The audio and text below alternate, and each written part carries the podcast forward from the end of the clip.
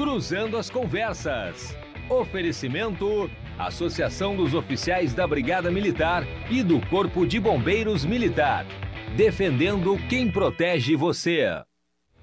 Muito boa noite, seja bem-vindo ao Cruzando as Conversas desta quinta-feira, sempre atualizando para você os temas que são impactantes e de fato relevantes na vida da sociedade gaúcha. Os canais 24 e 524 da Claro Net TV e da Claro Fibra TV nos levam por todo o Rio Grande e ainda as redes sociais, fazendo com que o nosso sinal vá para o mundo afora. Facebook, Twitter, Instagram, o YouTube e ainda num clima mais romântico, que é o clima do rádio, nós temos a modernidade casando né, com essa tradição, que é o Spotify. Aí você baixa o aplicativo e confere o podcast do Cruzando as Conversas. De segunda a sexta, 10 da noite, nós temos este encontro marcado para falarmos sobre temas econômicos, políticos, sociais e, por que não, culturais, como será o começo desta nossa edição de quinta-feira.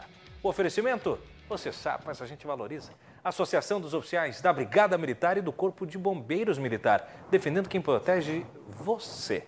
Bom, uma semana cheia de temas que verteram, né, especialmente na regionalização do Estado e do município. Né? Na semana passada nós viajamos o Brasil com pautas mais nacionais. Nessa semana nós ficamos retesados nas urgências da privatização da Corsã, que passou na Assembleia Legislativa, da, da iminência da possibilidade eh, da privatização da Carris e da extinção do cargo, do, da função né, da, do, do cargo de cobradores de ônibus, que será tema debatido hoje. Ainda falamos nessa semana sobre o piso do magistério, que tem uma necessidade, uma demanda, pelo menos, eh, junto ao governo do estado por um reajuste. Enfim, estamos desdobrando temas de todas as naturezas de impacto. E não pode ser diferente, especialmente pelo mês de setembro, que nós olhemos para o Rio Grande com os olhos do Rio Grande. Porque, afinal de contas, o slogan da RDC-TV não é à toa. O Rio Grande se conecta aqui. E para isso estava faltando um detalhe: o Rio Grande se conectar com a tradição do Rio Grande. O Rio Grande se conectar com cara, mas com jeito e cheiro de Rio Grande, com som e com a cara de fato do Rio Grande. E é por isso que eu recebo nos estúdios o Tiago Reder, que é nosso mais novo colega da RDC TV, que chegará com Brasil Querença, nossa nova atração, uma atração para falar do nativismo gaúcho. Seja bem-vindo, Tiago. Exatamente, Tiago, também. Meu tocai. É, nosso tocai aí. Uh, estamos muito felizes de poder estrear o Brasil Querências é, e poder trazer um pouco da nossa regionalidade, né? É, também dos, dos, talentos dos nossos músicos, enfim. Mas te trago uma novidade, Tiago, que eu sei que gosta do Opa. tradicionalismo também. O Brasil Querências ele nasceu com o intuito também de fazer com que a gente possa, por isso que se chama Brasil Querências, porque a gente quer explorar uhum algumas micro-regiões e algumas regiões eh, também país afora, né? E saber o que que essas pessoas, o que que essas regiões eh, se inspiram na nossa cultura, no nosso folclore, na nossa música, na nossa culinária, eh, saber o que, que que junção a gente pode ter dessas microculturas, dessas micro-regiões, dessas micro-querências, né? E, e, por isso também nasceu o Brasil Querências e, e a gente está muito feliz da RDC poder abrir as portas para esse novo programa que vai trazer aí as potencialidades de cada região. E aí, para dar o serviço, a gente vai abrir, vai fechar falando de serviço, mas domingos pela manhã, que é o, o cenário já tradicional não só de programas televisivos do regionalismo, mas que é um instante da semana que ele tem um quê de regionalista, tem um quê de gaúcho. O domingo pela manhã é um momento muito bucólico para o gaúcho, né, Tiago? Exatamente, é o momento que uh, a gente fica um pouco mais introspectivo, é. a gente consegue reunir a família ainda, uh, a gente faz um mate, serve um mate com calma, com tranquilidade. É, aí ao meio-dia, quando reúne a família, já faz um churrasco ou uma, uma receita bem sempre bem agauchada aí, né? É bom. E, e enfim, é, e o horário foi escolhido exatamente esse para a gente poder estar junto com as famílias, poder estar junto com as pessoas que, que gostam desse tema e que gostam de escutar o melhor da música gaúcha e também aprender, né? A gente também vai ter dicas de, de investimento, dicas de economia. Legal. É, porque a gente sabe que é, tanto o setor o, o pessoal do interior, os uhum. músicos também podem começar a pensar diferente, né? A gente fala de empreendedorismo também durante o, o, programa. Muito legal. É um programa que a gente idealizou para que seja leve, para que seja descontraído também. É, nesse, primeiro, nesse primeiro episódio aí a gente vai ter alguns convidados que, que a gente ficou muito feliz de poder tê-los também nessa estreia. E, e, e, vocês vão ver que uh, a ideia relativamente é essa, assim, de, de, de fazer com que seja um, programa um, programa um pouco mais leve uhum. e que traga novidades aí interessantes para as pessoas. Que legal. E de fato, né, é interessante quando você traz uma preocupação não só com, ah, vamos dizer assim, o serviço cultural, mas também com a prestação de serviço de pautas que, a grosso modo, passariam distante de um programa cultural, que é empreendedorismo, que é finanças, mas é interesse do público e não seria diferente de um público de consumo nativista, regionalista, que está lá no campo e que daqui um pouco mais precisa ou pode receber informações, conteúdos que qualifiquem o seu cotidiano, que qualifiquem a sua vida, e aí isso é prestação de serviço, Tiago. Então acho que, que você casou muito bem a chegada do programa com o perfil da RDC, porque a RDC TV em toda a sua programação tem essa estética de estar tá prestando serviço, de estar tá comunicando com o Rio Grande sobre as suas qualidades, sobre as suas belezas. Então o teu programa vai trazer essas micro-regiões, está mostrando as belezas do Rio Grande. Exatamente. E a gente tem assim um, um é muito caro para a gente isso, assim, a gente a RDC TV tem um orgulho de mostrar as belezas do Rio Grande. Exatamente. Porque claro, como nós mostramos, Tiago, o Rio Grande para o Rio Grande, né, um uhum. jornalismo 100% local, é, é, óbvio que nós vamos falar sobre problemas, sobre situações que nós temos que resolver. Com certeza. Mas falta espaço na mídia para que o Rio Grande do Sul se veja como de fato ele é. Exatamente. Exuberante em paisagem, Exatamente. lindo em cultura. Né? Então o teu programa, eu acho que ele chega como a cereja do bolo da casa. É, e, e tu sabe que nas, nas reuniões que a gente teve assim no começo, o que me foi pedido assim, e que é o que a gente gostaria também de trazer, foi desde o começo idealizado isso, é, para que a gente trouxesse novidades uhum. e não fazer mais do mesmo. Isso. Então, por isso a gente escolheu uma pauta, claro, obviamente, uh, tem música, tem culinária, tem turismo, enfim, mas, por exemplo, a pauta de economia e investimento já tudo é encontro em programas gaúchos. E a gente resolveu trazer essa pauta porque esse tipo de informação ele demora a chegar até as pessoas que, que assistem esse, esse tipo de programa, né, o perfil do público. E eu tive uma experiência na música, né? Eu sou cantor também. Então eu tive uma experiência na música que na, na minha micro-região lá, uh, o que é mais consumido da música gaúcha é a música fandangueira. É verdade. E a partir disso, inclusive temos uh, aqui no nosso suíte aqui um de primeira linha. O Léo Rosa é, é, é, outro naipe, viu? Olha aí. Então assim, e, e, e, o sonho nosso, na verdade, era fazer música nativista. Também, uhum. né, dentro da, da música gaúcha, óbvio e, não, e por que não continuar com os bailes, sim, mas também uh, ir para o lado da música nativista e a uhum. gente conseguiu ir.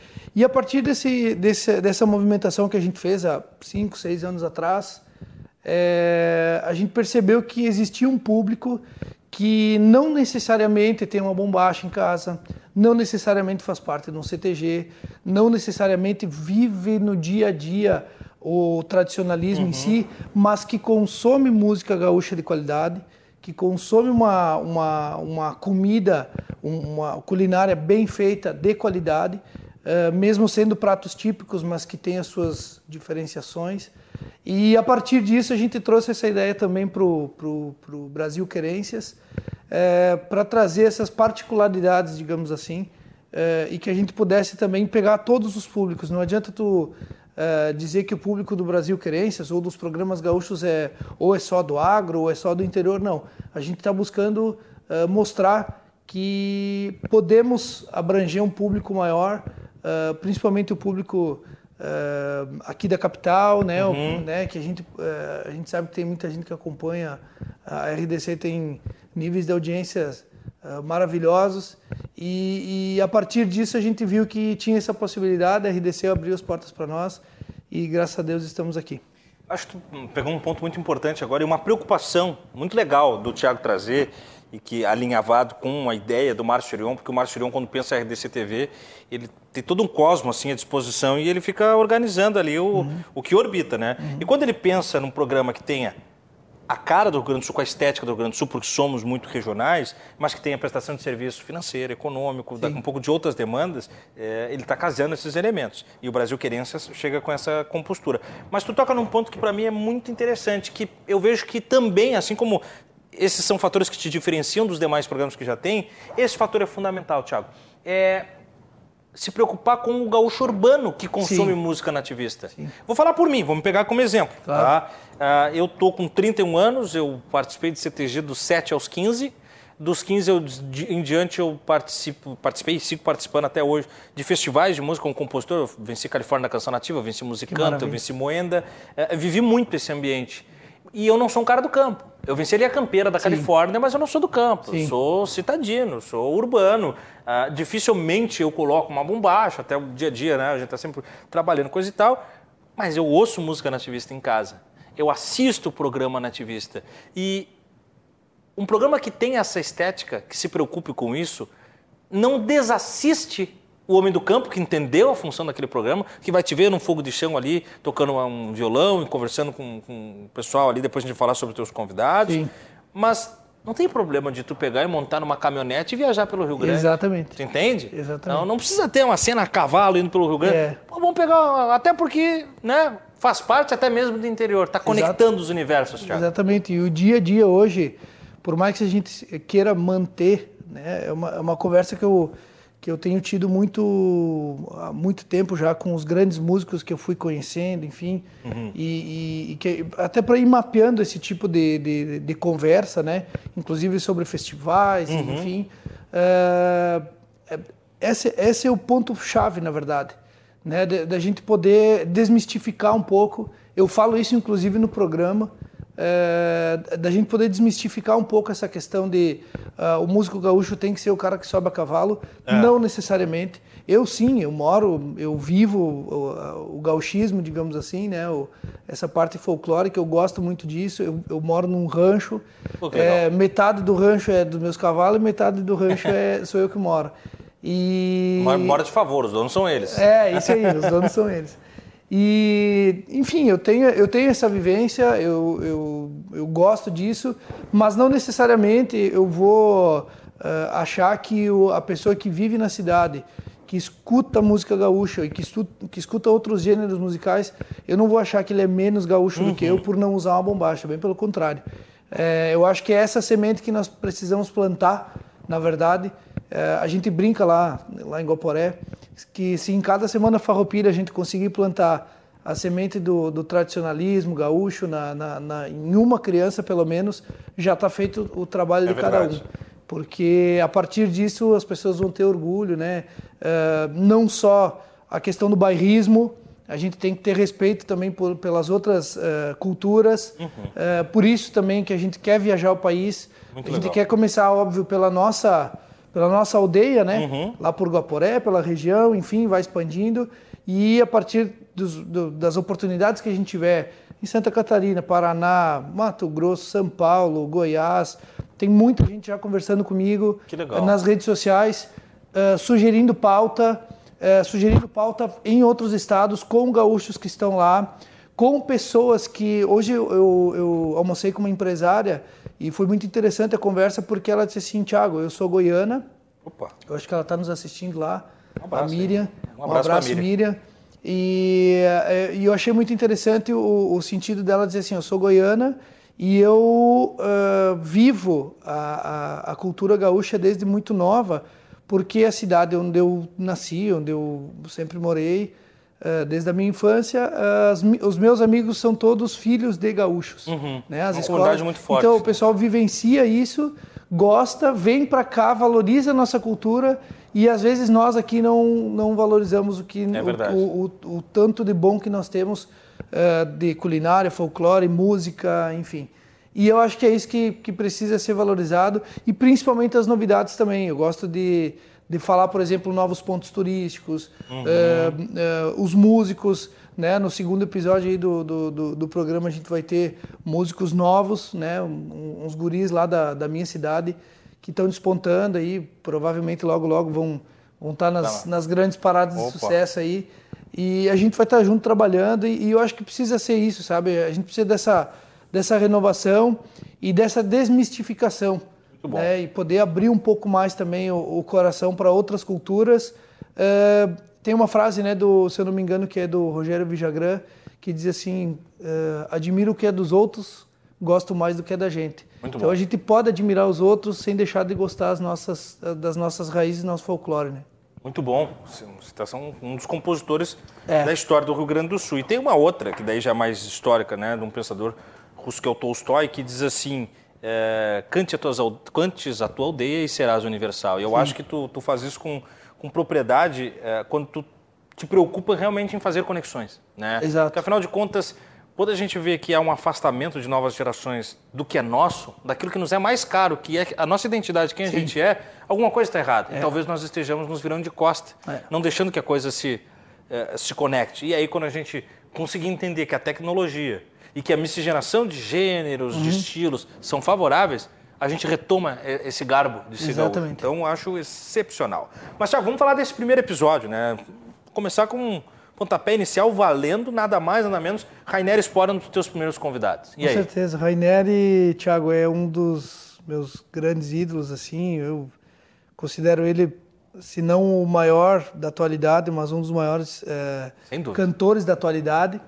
É, super campeão de, de, de, festivais, enfim.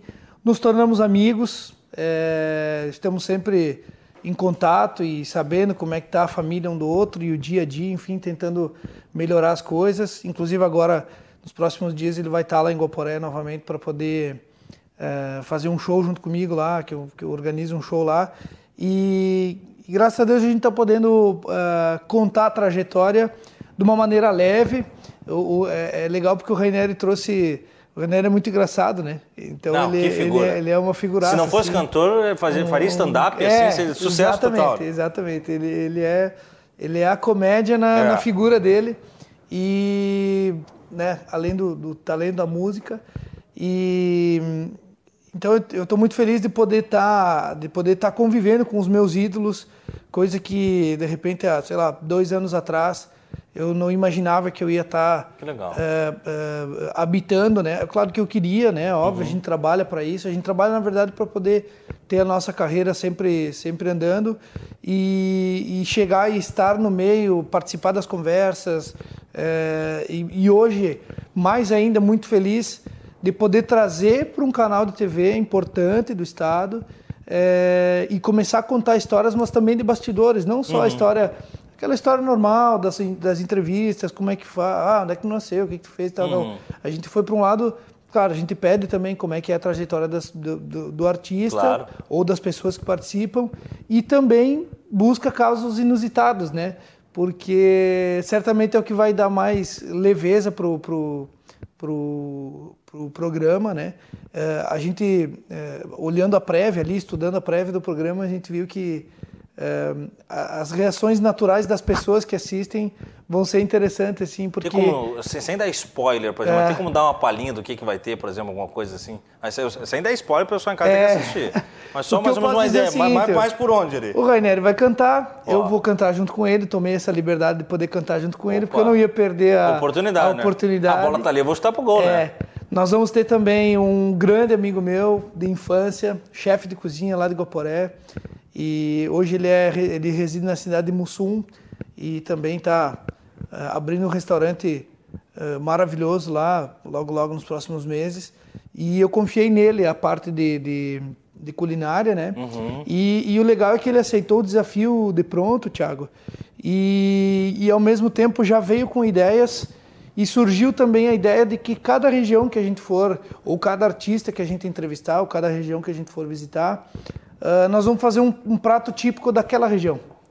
Então isso, isso vai trazer também uma, uma, uma visão diferente né, de, de um chefe uhum. de cozinha que estudou, enfim, para isso, mas que vai dar o seu, o seu é, toque, é o, né, o seu tempero naquela comida daquele, daquele lugar. Então, É, o programa vai ser bastante itinerante, a gente vai viajar bastante, vai estar bastante na estrada, mas vamos passar bem também, né, com a culinária, tem, que a gente tem que é aproveitar, né? também. Tem que aproveitar, né? Agora pode ser assim, pode ser uma, uma comida típica da região e churrasco. Típica Exatamente. Churrasco é vírgula, né? No mínimo que eu espero. Sabe que aqui a gente às vezes toma água com os convidados, às vezes toma café, chá, chimarrão a gente não tomou ainda, deveria É. ter preparado, Tiago. Deixa eu te perguntar uma outra. É, nós temos culinária, nós temos as viagens, assim, as, as, as paisagens de aspecto turístico, nós temos música, eh, nós temos essa variação musical, né? que Você falou do nativismo até o Sim. baile, enfim.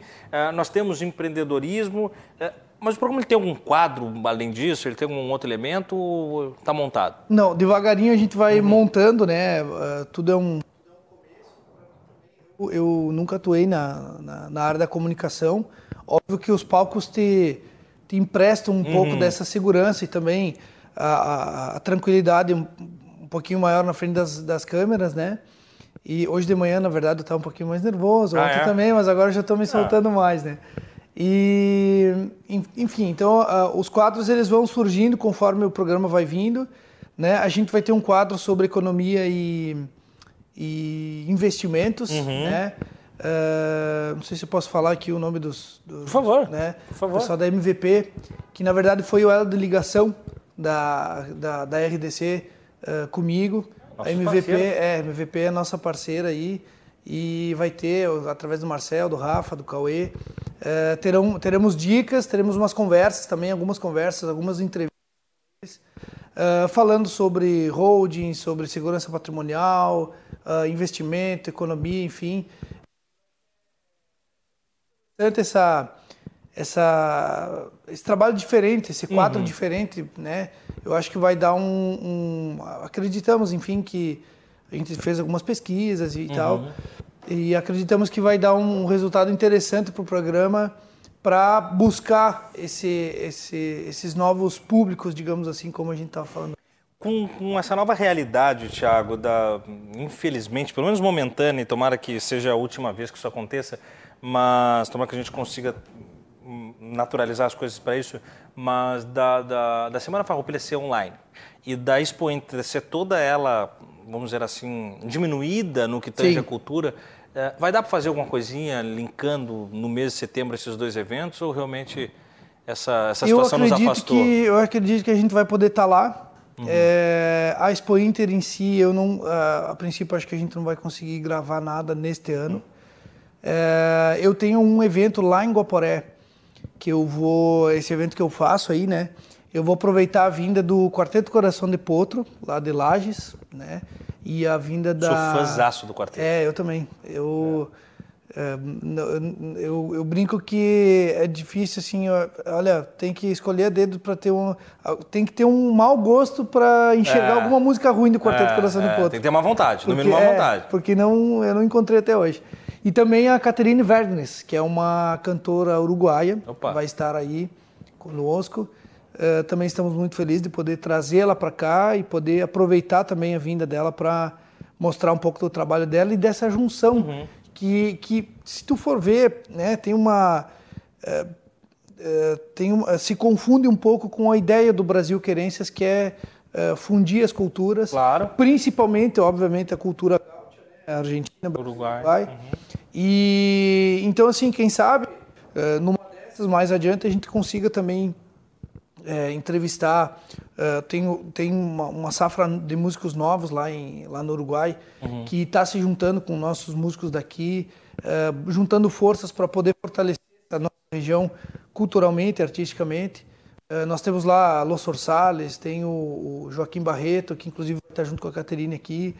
Eh, então a gente está muito feliz de, de, de, de poder estar concomitante a, a todo o movimento eh, musical e artístico que se tem no estado. A gente consegue, né, pra, até para esse movimento de, de, retomada de eventos, Claro. né, a gente consegue eh, estrear o programa eh, num, num pós-pandemia ou não tão pós, né? Sim, Nós estamos no finalzinho dela, tentando, Tentando chegar fugir, no final tentando dela, fugir. tentando fugir. E então mostra também que os músicos eh, eu, eu admiro bastante também, não só musicalmente, mas eu admiro muito o quarteto, por exemplo, pelo É, profissionalismo também. deles. É, eu já eles trabalhei entenderam, com né? Eles entenderam o papel assim do de ser artista. Exatamente. Né? São artistas. Eles, eles, eu, eu gosto muito do profissionalismo Eu deles. também. Me inspiro na minha carreira musical na, na- nesse, profi- nesse profissionalismo deles e por isso que eu acho que é legal é, trazer é, essas experiências pro Brasil Querências. Até para os novos se, espe- se, se espelharem Exatamente, ali, né? exatamente. E, e também o seguinte, Thiago, é, eu, por exemplo, como também um músico é, da- dessa nova safra que está querendo Uhum. entrar no mercado, eu, por exemplo, não tive referências na minha região, né? ou na minha micro-região. E, e eu sempre quis é, buscar conhecimento, enfim, e quem sabe a gente possa, com o Brasil Querências, começar a abrir um pouco mais eh, esse tipo de, de, de, de- experiências que os músicos têm, né? Experiência profissional, experiência nos festivais, experiência de composição, como é que se faz uma composição, enfim. Eu não tive isso.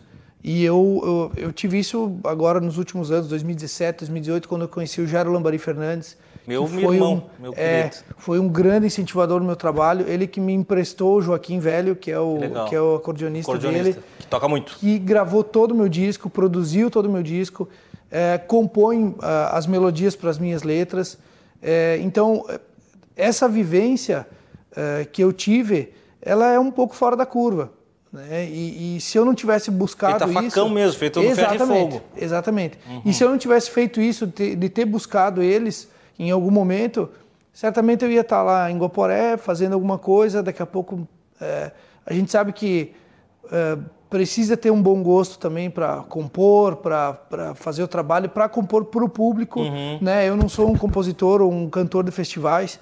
eh, mas por opção, eu não gosto muito de competir, de verdade. Eu adoro festivais, vou, assisto. Mas a fórmula tem que ser junto. repensada. É. É. Então, assim, mas é, é uma coisa minha, né? Tem um eu não, movimento eu que- não sou da competição. Então eu acabo não. Eu já fui a alguns, Uhum. eh, já, já tive o privilégio de, de, de cantar para alguns autores, amigos, Uhum. enfim.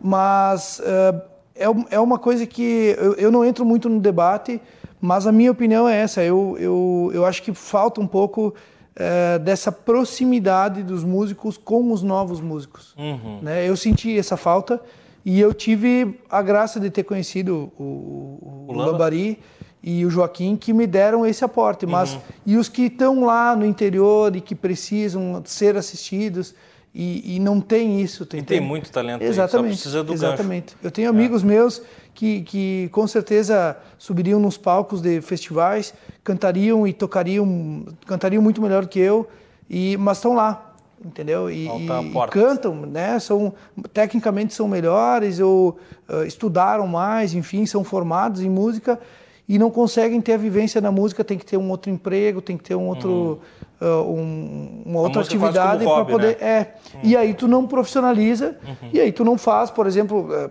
eu, eu tenho escutado muito do, do- da gauchada, dos músicos gaúchos, olha só, o, o sertanejo universitário, eles, eles se uniram e tal. Não é que eles se uniram, eles enxergaram uma oportunidade de crescer no país. Fizeram business, né? Exatamente. É. Então eles fora dos palcos eles fazem negócio. É. Em cima dos palcos eles são artistas. Claro. São bons É artistas. que uma coisa não exclui a outra, pelo contrário, Exatamente. ela complementa e Exatamente. fomenta, né? Exatamente. Então é essa, é, são essas novas experiências e, quiçá, que, que se torne também um programa que a gente possa debater, né? que o Brasil Querências eh, possa debater essa ideia de como a música gaúcha pode, pode evoluir. Mas isso, com certeza, é um objetivo mais adiante. A gente precisa eh, fortalecer o programa agora, fazer com que, que as pessoas vejam o diferencial que a gente quer trazer e, se Deus quiser, aí depois a gente vai evoluindo conforme o tempo vai passando. Já está começando grande demais, está começando do tamanho do Brasil e É. com muitas querências. Brasil Querências, vamos ao serviço final, Tiago. Te agradecer a participação. Seja sempre muito bem-vindo. Não preciso dizer, sinta-se em casa, a casa é sua. Com Você certeza. chegou para integrar o nosso time. Claro, você estará nos domingos pela manhã, eu estou de segunda a sexta, mas pintando no dia de semana aqui, pode chegar com Vou a gente, aparecer. que a casa é nossa. E eu vou ver se a gente dá uma mudada aí na água de vez em quando pro chimarrão. Vamos esquentar Maravilha. essa água e botar pro mate. Muito obrigado, Tiago. Tá bueno, vou trazer a erva aí então nas próximas semanas. Se a gente puder também trazer algumas novidades, vamos estar aqui junto com vocês. E obrigado a todos. Vamos lá. Próximo domingo, então, dia 5, a partir das 11 horas da manhã, Brasil Querências na RDC TV. Muito bem, você não pode perder, né? É uma atração com selo da RDC TV que não à toa tem como slogan o Rio Grande se conecta aqui, agora se conectando de verdade com a essência de Rio Grande. No comando de Tiago Reder, Brasil Querências, está batendo na porta aí, tá para estrear e você não pode perder. A gente vai para uma rápida parada e depois do intervalo nós vamos falar sobre o dia de ontem na Câmara de Vereadores que acabou na votação aprovando a extinção gradual do, da função de cobradores de ônibus. Tive, tivere, eh, tiveremos, é boa, teremos né, é, é, parlamentares aqui de nível municipal, os vereadores Gessé Sangali, Laura Cito, Ayrton Ferronato, Leonel Rádio, uma participação em vídeo do vereador Ramiro Rosário. E aí então nós vamos desdobrar um dia movimentado e que ontem rendeu um belo programa aqui no Cruzando as Conversas. Rapidinho, a gente vai ali e já volta.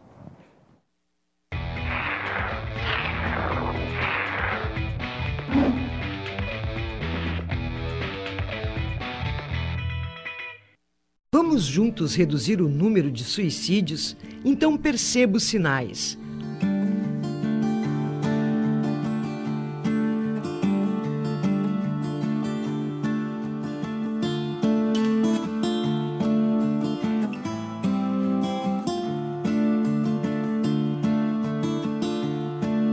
Ouça, leve a situação a sério, pergunte sobre tentativas anteriores, ganhe tempo remova armas, cordas e remédios.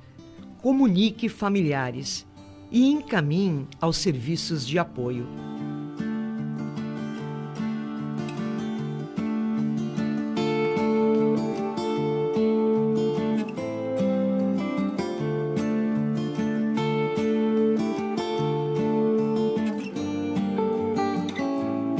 Azof BM, defendendo quem protege você.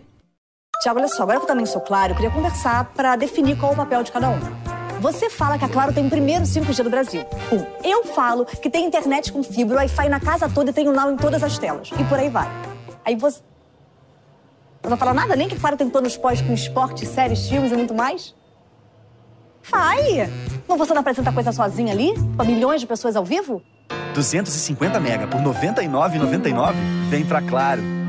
Claro, tudo junto e conectado.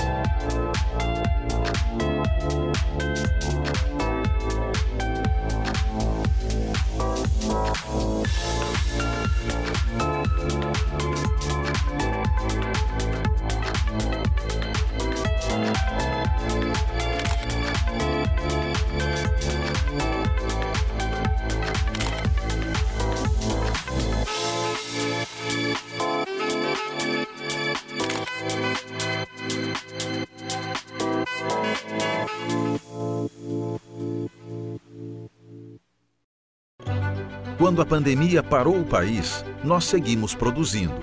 Quando a crise freou a economia, nós seguimos produzindo. Agora chegou a hora de puxar a retomada, produzindo ainda mais. Expo Inter 2021. O agro gaúcho fortalece o país. De 4 a 12 de setembro, no Parque de Exposições de Esteio, com todos os protocolos de saúde. Governo do Rio Grande do Sul. Novas façanhas.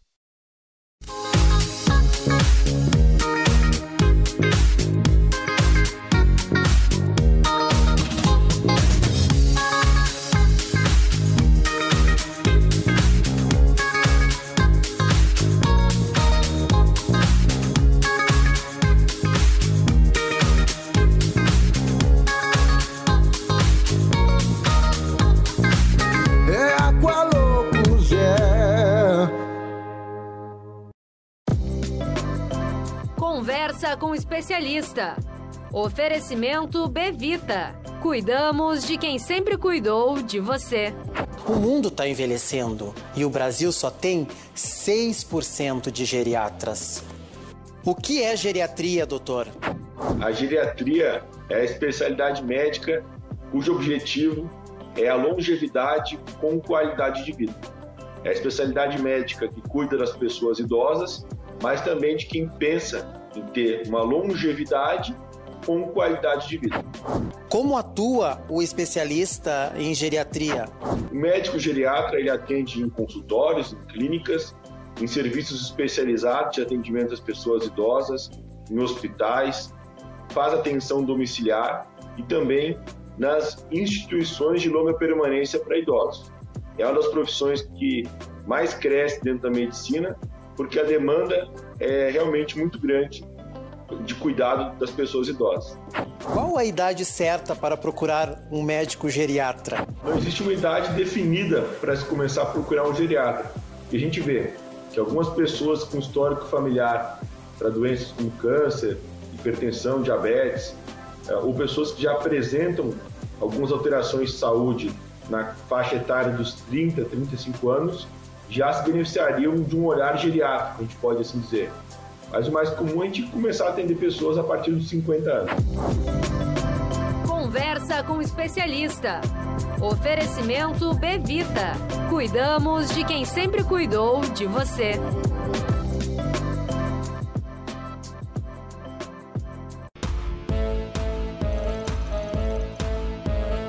E o Vai Lá e Faz ganhou um novo horário e mais um dia nas telinhas da RDC TV. Todos os sábados e domingos, às 20 horas, estarei com vocês falando sobre empreendedorismo e o mundo dos negócios. Sábados e domingos, às 20 horas, nos canais 24 e 524 da Claronet e também nas plataformas digitais. O mundo é de quem vai lá e faz.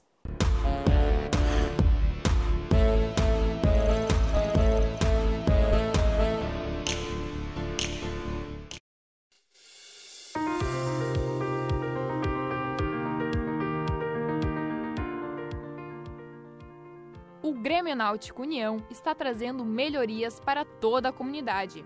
Unindo a tradição com a modernidade, os espaços para eventos no clube estão sendo reformados para se adequar às novas normas de segurança e acessibilidade. Com as tendências atuais, né? Até porque os, as pessoas que, que locam, né, que são os, os nossos clientes, exigem muitas coisas, nós temos que dar principalmente a segurança. Com localização privilegiada, estacionamento e geradores próprios, os salões são o lugar perfeito para realizar o seu evento. Então essas são as novidades do nosso Centro de Eventos União para a comunidade, para você. Traga seu evento para cá, vai ser muito bem recebido pela nossa equipe que é especialista em eventos.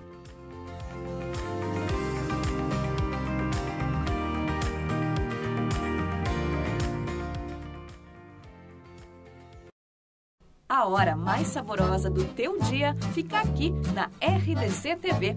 Newton Calil abre o teu apetite no Gourmet na TV, de segunda a sexta, às seis da tarde, nos canais 24 e 524 da Claro Net TV ou na plataforma digital da tua preferência.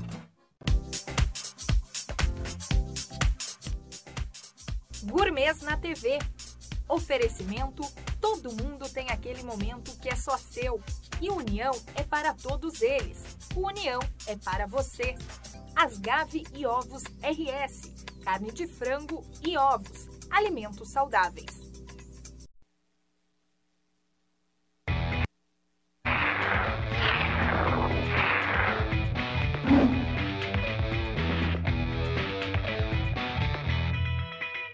É assim que nós voltamos com o segundo bloco do Cruzando as Conversas, numa semana recheada de temas né, de impacto no que toca o estado do Rio Grande do Sul e também o município de Porto Alegre. Há pouco nós tivemos aqui nos estúdios o Tiago Reder, nosso novo colega de RDC TV, que chegará a partir de domingo. Domingo pela manhã é hora de nativismo e aí o Brasil Querências é a nova atração da RDC TV você, é claro, vai acompanhar, você não pode perder. Um mês bem propício para isso, né? Um mês de setembro para a gente cultuar as tradições. Bom, ontem nós tivemos um programa um pouco diferente no formato de debate, quando nós fomos até a Câmara de Vereadores. Às vezes a Câmara vem até a gente, seja por vídeo aqui nos estúdios. Hoje ela veio por vídeo e aqui nos estúdios.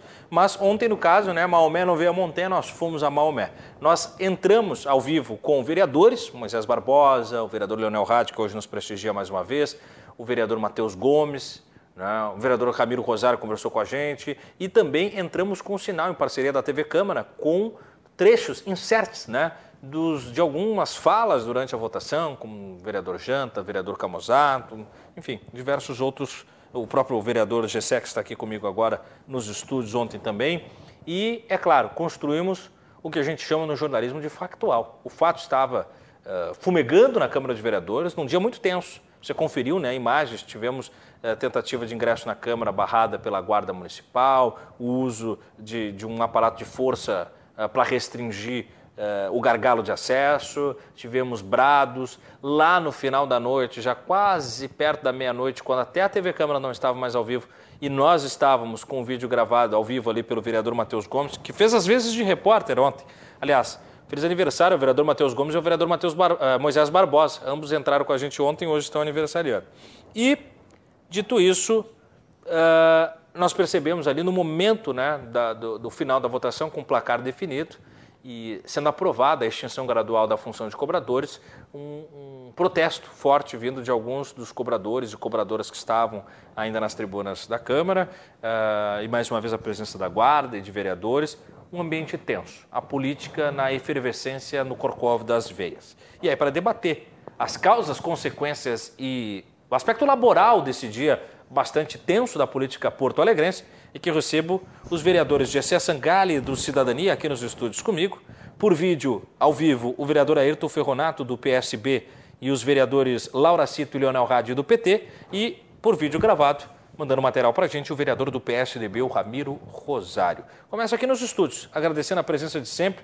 Vereador Gessé Sangalho, ontem um dia bastante tenso e longo, gostaria que o senhor fizesse o seu apanhado, o seu entendimento acerca do que ocorreu ontem na Câmara.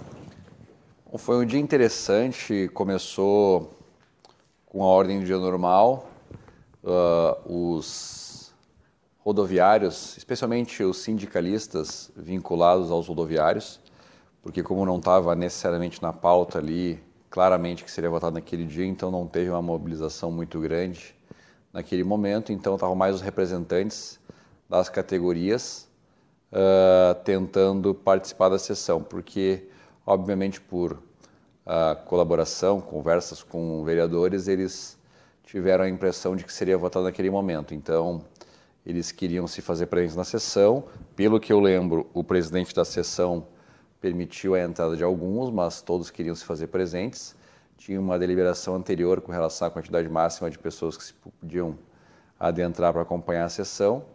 Eu acho uma besteira a questão dessa limitação física para acompanhar a sessão, até porque já se faz muito tempo que essa essa hipocrisia aí que a gente tem observado social, onde para tirar foto a gente usa máscara, mas no convívio diário, inclusive com os colegas vereadores, a gente acaba não usando máscara.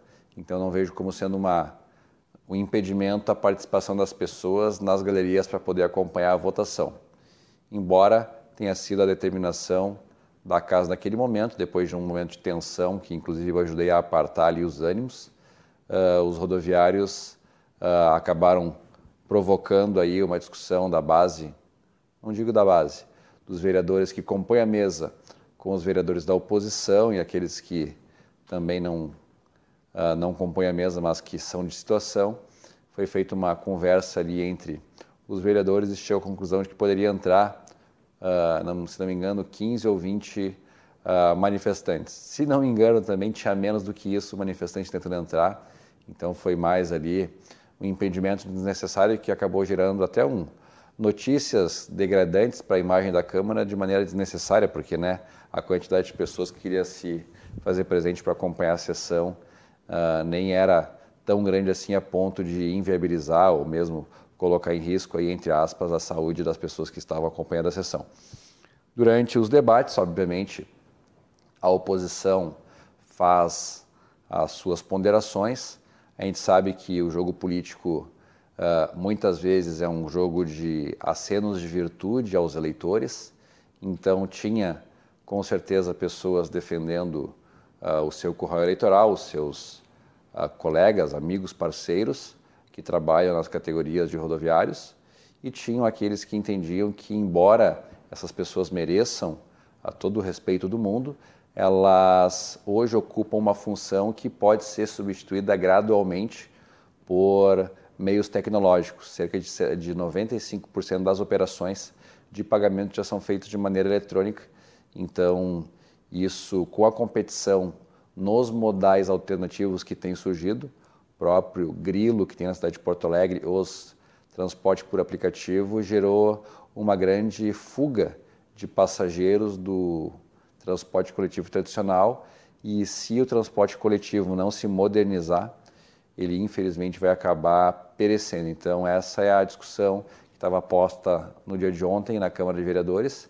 Teve alguns embates, mas uh, todos puderam se expressar do início ao fim. A oposição estava tentando levar o mais para adiante o possível a votação, óbvio que dentro do campo democrático, como uma alternativa para tentar desgastar aqueles vereadores que entendiam que era, nesse momento, a melhor opção fazer a substituição dessa mão de obra a longo prazo para outras atividades que elas sejam mais importantes.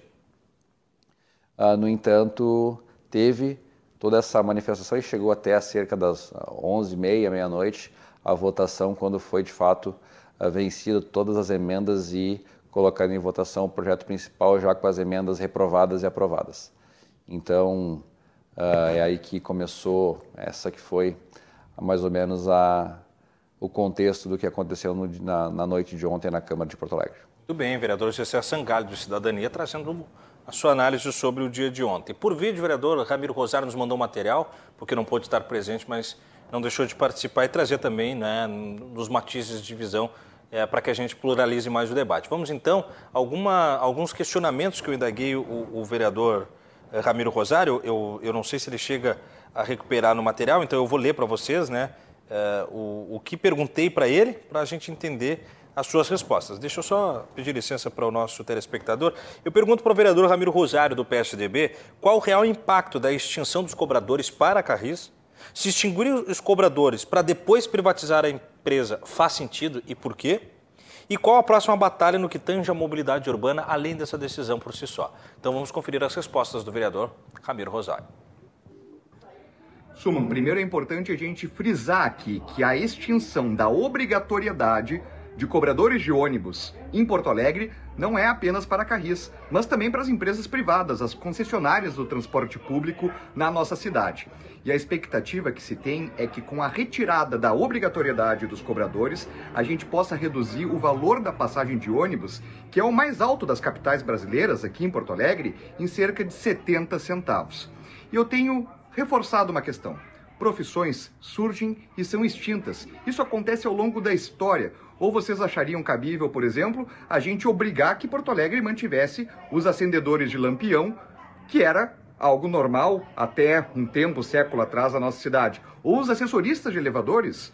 ou lanterninha do cinema são profissões que ficaram obsoletas devido ao avanço tecnológico e também à própria mudança do padrão de consumo da sociedade. E isso aconteceu com os cobradores e não aconteceu agora. O nosso debate em Porto Alegre está atrasado em 20 anos. Mais de 60 grandes cidades do Brasil não têm cobradores há duas décadas. Isso sem falar em outros países aí, mundo afora. Nós estamos modernizando o transporte público e buscando, de todas as formas, reduzir o custo da passagem, que aí sim impacta o bolso do trabalhador, o bolso de quem gera emprego e renda na nossa cidade e que pode, de alguma forma, também causar desemprego. A extinção dos cobradores e a privatização da Carris são temas que conversam, mas que um não depende do outro. São tentativas para que se possa amenizar a situação do alto custo da passagem de ônibus em Porto Alegre. Por isso que eu tenho dito, Suman, né? Agora nós tivemos um primeiro avanço num pacote de mobilidade na cidade, que não é uma pauta nova, a nossa gestão, a gestão passada, já havia encaminhado isto para a Câmara de Vereadores, a questão dos cobradores em 2019. Naquela oportunidade não foi aprovado. Bom, agora o governo reencaminhou, teve condições de fazer a aprovação e nós teremos nos próximos dias a discussão da privatização da Carris, sim. E eu, particularmente, por conceito, eu defendo a privatização da Carris porque eu não vejo que o Estado deva ter uma empresa de ônibus. Não cabe ao Estado isso. O Estado tem que. O Estado, a Prefeitura, no caso né, de Porto Alegre, Estado Lato Senso, ela tem que cuidar daquilo que é essencial do dia a dia muito especialmente da gestão de contratos, da saúde, da educação, mas pode e deve prestar um serviço público não necessariamente pela mão estatal, mas sim através da mão da iniciativa privada, que é muito mais leve, que tem muito mais condições de fazer um serviço até mesmo de melhor qualidade, em amplos, em muitos casos é isso que acontece, e com menos burocracia, burocracia da máquina pública brasileira. Então a Carris, sendo privatizada, também é mais um importante passo para que a gente diminua um milionário, são cerca de 60 milhões por ano que se Sim. E eu, particularmente, por conceito, eu defendo a privatização da Carris porque eu não vejo que o Estado deva ter uma empresa de ônibus. Não cabe ao Estado isso. O Estado tem que. O Estado, a Prefeitura, no caso né, de Porto Alegre, Estado Lato Senso, ela tem que cuidar daquilo que é essencial do dia a dia, muito especialmente da gestão de contratos, da saúde, da educação, mas pode e deve prestar um serviço público não necessariamente pela mão estatal, mas sim através da mão da iniciativa privada, que é muito mais leve, que tem muito mais condições de fazer um serviço até mesmo de melhor qualidade, em amplos, em muitos casos é isso que acontece, e com menos burocracia, burocracia da máquina pública brasileira. Então a Carris, sendo privatizada, também é mais um importante passo para que a gente diminua um déficit milionário são cerca de 60 milhões por ano que se precisa colocar na Carris para que ela possa continuar. E esse recurso sai da onde? Sai dos nossos bolsos, dos bolsos aqui de quem nos assiste e que deveria e poderia ir para outras áreas como saúde, segurança e educação. E com relação ainda à privatização da Carris, né, haverá obviamente aí medidas a serem tomadas até mesmo para que aquelas pessoas que estão lá possam também serem realocadas no mercado de trabalho, né, dentro de outras funções, com cursos profissionalizantes, cursos técnicos, que é também algo que foi aí um dos pontos e que foi uma preocupação com relação aos cobradores e a lei que nós aprovamos ontem garantiu isso. Muito bem, muito obrigado ao vereador Ramiro Rosário, que na impossibilidade de nos atender ao vivo não deixou de participar mandando o seu material gravado. Oferecimento do programa Associação dos Oficiais da Brigada Militar e do Corpo de Bombeiros Militar defendendo quem protege você. Por vídeo ao vivo, recebemos a vereadora Laura Cito, do Partido dos Trabalhadores. Estendo meu muito boa noite, agradeço mais uma vez a sua presença, vereadora. E aí pergunto o seu prisma a respeito não só da pauta, em especial essa, tem outros desdobramentos, não só de ontem, como de uma semana e dos próximos dias que se haverá um, um outro cenário de, de, de enfrentamento político, mas especialmente também do ambiente. Né? A questão ambiental ontem da Câmara é a que realmente me chamou muito a atenção. Seja bem-vinda, vereadora. Muito obrigada, Tiago, pelo convite. Uma boa noite aos ouvintes. É, de fato, ontem foi uma noite triste, assim eu classifico ela em Porto Alegre.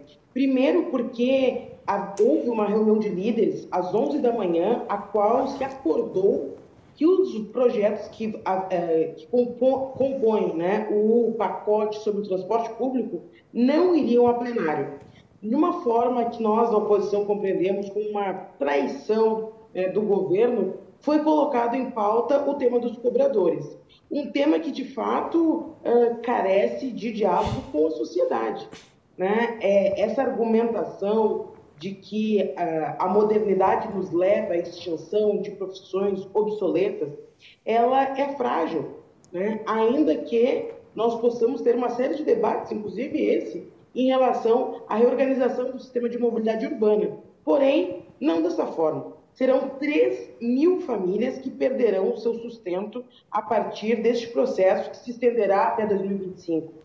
Porto Alegre, nos últimos dois anos desse processo mais aprofundado da pandemia, perdeu aí mais de 30 mil postos de trabalho. Nós, só no último semestre, dobramos o valor da cesta básica, que em fevereiro era em torno de 600, 700 reais, e hoje ultrapassa mais de mil reais. Né? É, o que nós testemunhamos ontem do ambiente da Câmara, na verdade, é um, um grito de desespero dos rodoviários que não vão encontrar a partir de agora né, uma situação a, ah, a, ah, ruim, né, que eles, na verdade, já vêm acumulando um processo né, de esfacelamento das suas condições de trabalho e dos seus direitos. As empresas privadas de ônibus, que bem o meu colega vereador Ramiro disse que prestam um serviço mais eficiente, mais barato, mais qualificado, isso não é verdade, né? A verdade é que as empresas de ônibus prestam um serviço de pior qualidade, elas não cumprem os, as determinações da licitação e não há uma altivez do poder público na fiscalização sobre isso. Elas têm vários apontamentos no Tribunal de Contas com as suas caixas pretas, as quais é, de fato não há uma fiscalização e não há, inclusive, uma resposta ao poder judiciário né, em relação a isso. Nós temos um tema grandioso sobre ATP e quem faz o controle da bilhetagem em Porto Alegre. Bom, em suma, para nós da oposição, nós temos que debater o tema do transporte público como um todo. A forma como o governo está encontrando de fazer esse debate é uma forma que preserva as empresas né, e esfacela os direitos dos trabalhadores e o patrimônio público da cidade. Por que dar dinheiro para a Carris é um problema se o governo não achou nenhum problema nós injetarmos no início do ano aí 40, quase 40 milhões nas empresas privadas?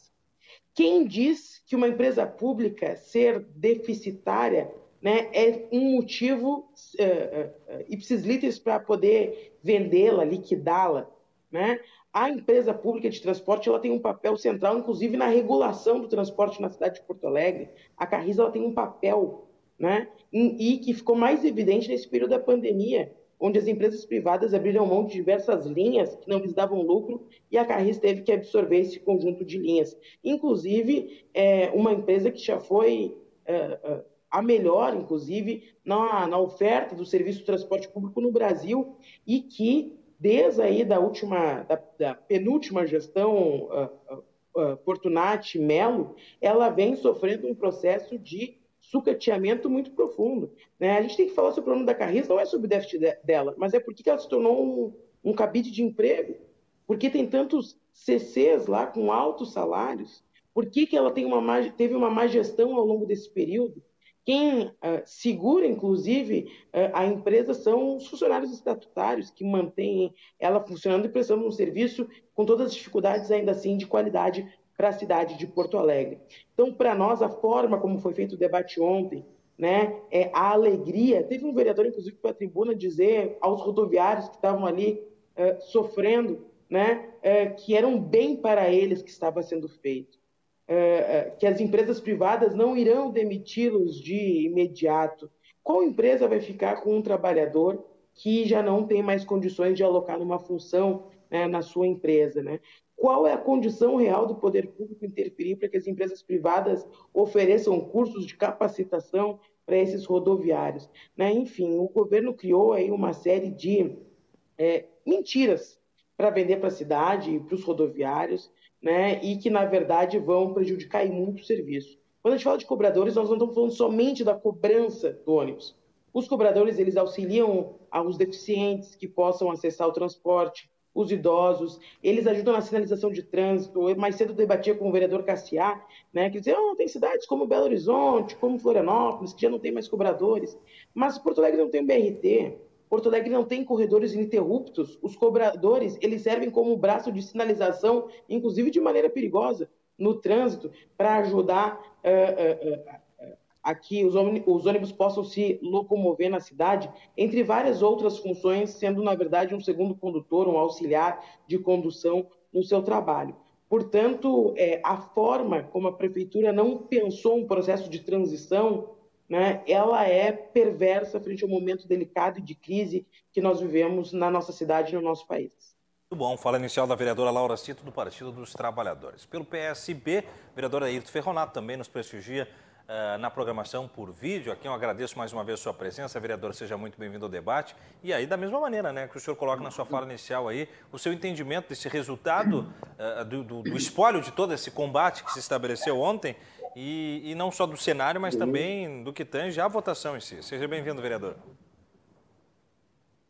Bom, primeiro, amigo Fábio, eu quero agradecer a ti, a RDC TV, a oportunidade de estarmos juntos mais uma vez nessa noite para conversar sobre as questões aqui de Porto Alegre e dizer da satisfação de estarmos juntos aí com a vereadora Laura Cito, o vereador Leonel e o vereador Gessé Sangali para conversar mais precisamente sobre a questão do transporte coletivo.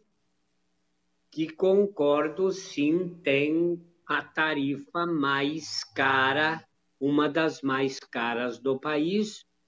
A tarifa está muito cara e quem tem pago a passagem, indiscutivelmente são os desempregados, os trabalhadores informais, a diarista e outras atividades que não têm carteira assinada que suportam na íntegra o valor da tarifa. Por outro lado, em 2020, nós já votamos um projeto que era praticamente o mesmo do que este que se está, que se votou ontem com pouquíssimas alterações. Eu votei contra lá em 2020, votei contra ontem também. O momento não é de se pensar em demissões. Aliás, já, vou, já conversamos aqui na última participação que eu tive contigo. E uma das, que, uma das questões que mais me chamou a atenção, desde o primeiro momento, muitos vereadores afirmaram, aliás, os cobradores sempre alegaram isso, que na verdade o cobrador não é apenas aquele homem ou mulher que está na roleta dando troco da tarifa. Tá? O cobrador tem outras funções relevantes, tinha, né?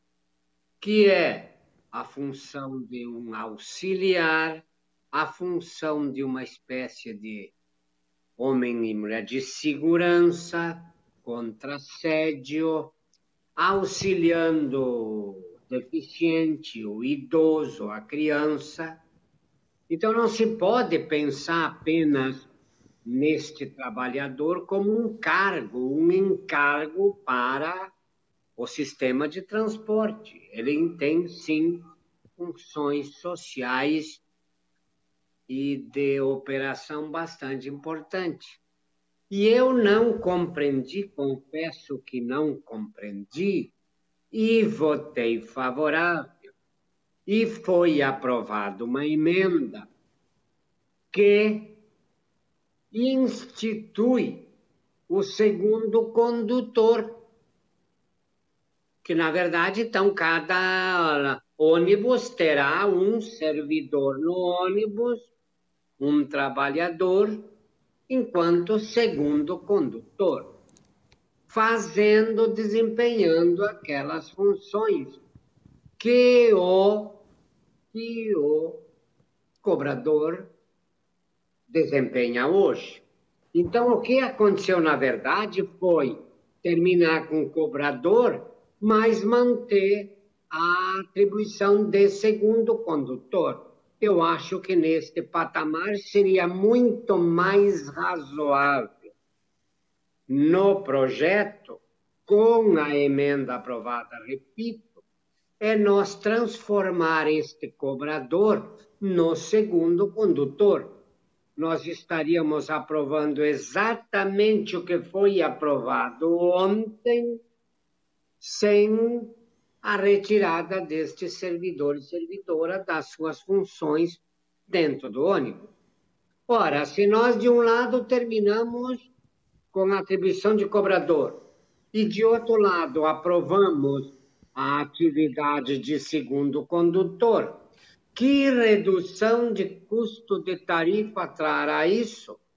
Muito pouco, salvo se nós contratarmos o segundo condutor com um salário bem menor do que é o salário hoje do nosso do nosso cobrador de ônibus. Portanto, eu acho que foi muito acelerada a votação. Concordo que não precisava ser votada ontem.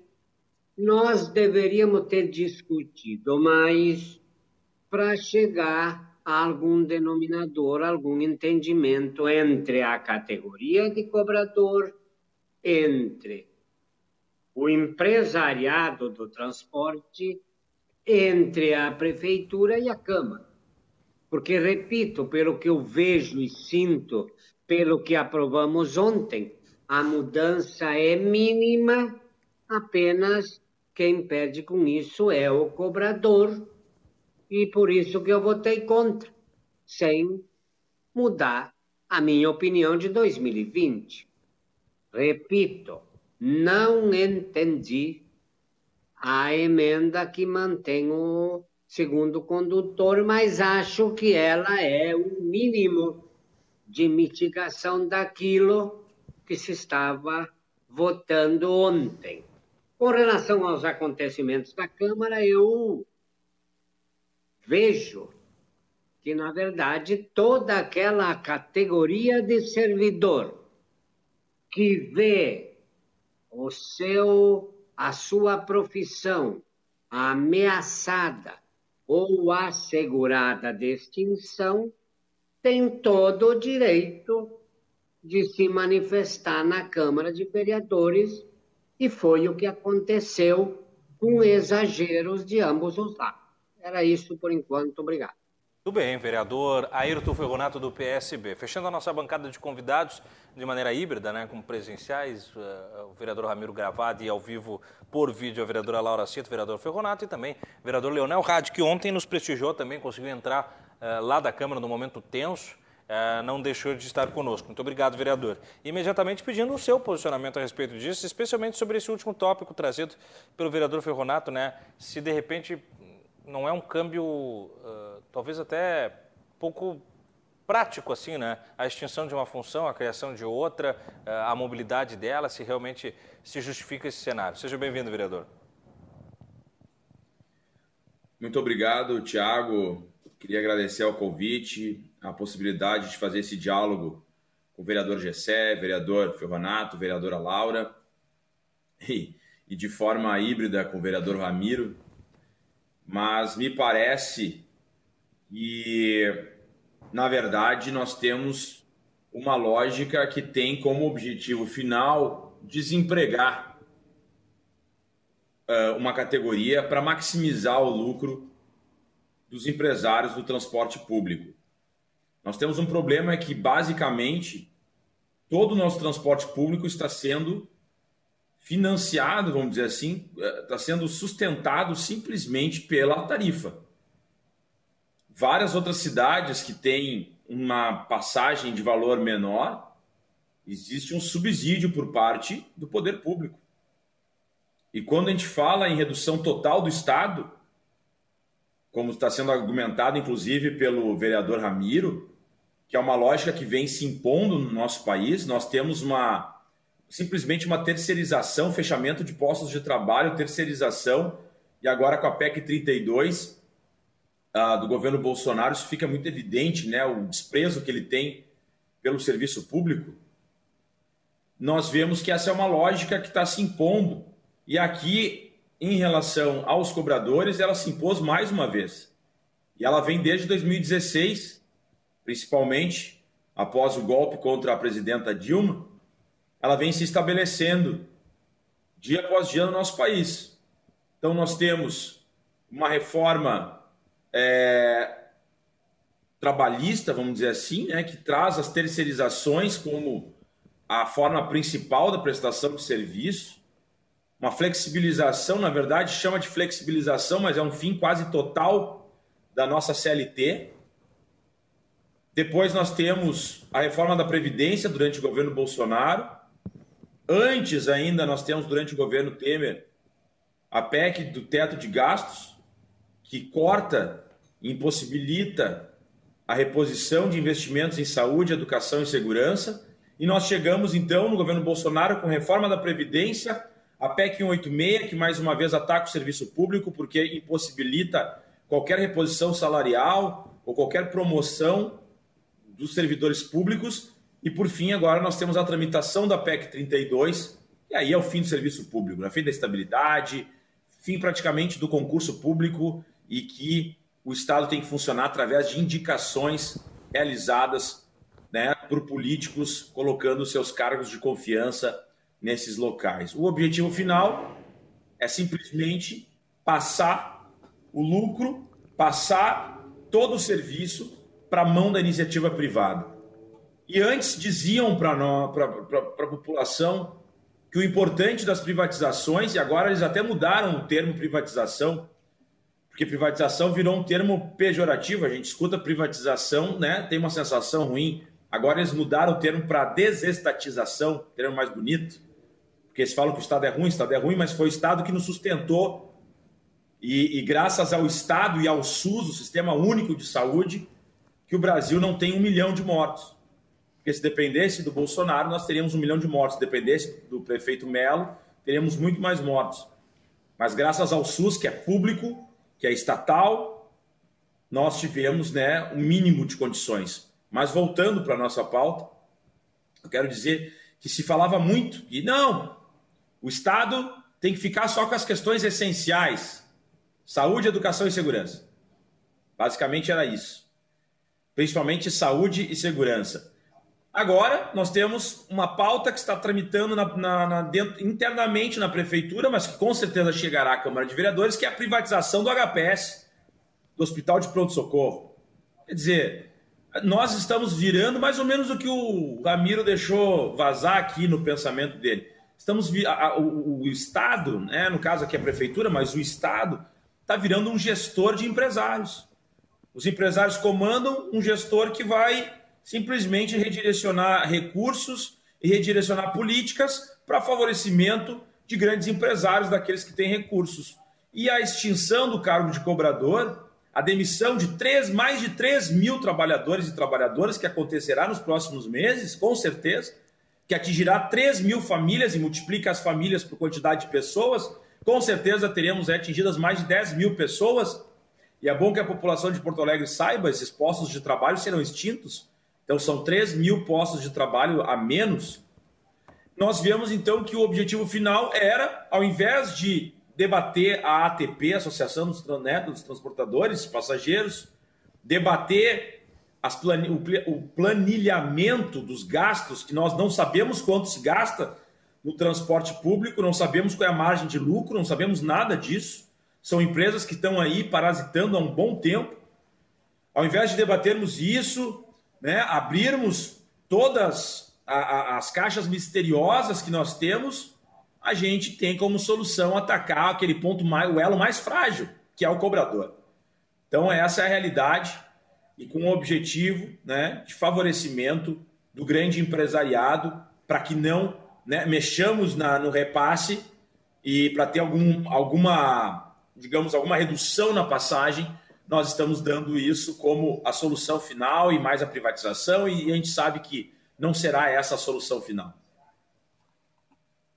Muito bem, está aí o vereador Leonel Rádio do Partido dos Trabalhadores, a exemplo da vereadora Laura Cito, que também está aqui conosco, do PSB, o vereador Aerto Ferronato. Por vídeo participou o vereador Ramiro Rosário, do PSDB, e comigo aqui nos estúdios o vereador Gessé Sangali, do Cidadania. Vereador, dentro dos argumentos uh, estabelecidos dos outros três convidados, que mais ou menos me sigiram uh, o entendimento, uh, eu faço né, um ponto de interrogação para o senhor operar a reflexão.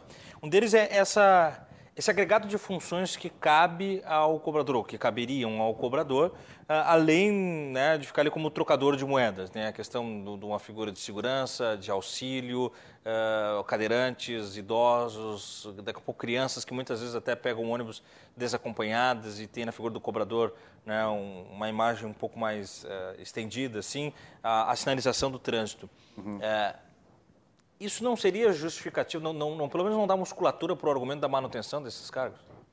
E nós podemos, inclusive, então, aprovar uma lei para obrigar o cobrador na atividade de moto, na atividade de micro-ônibus, né?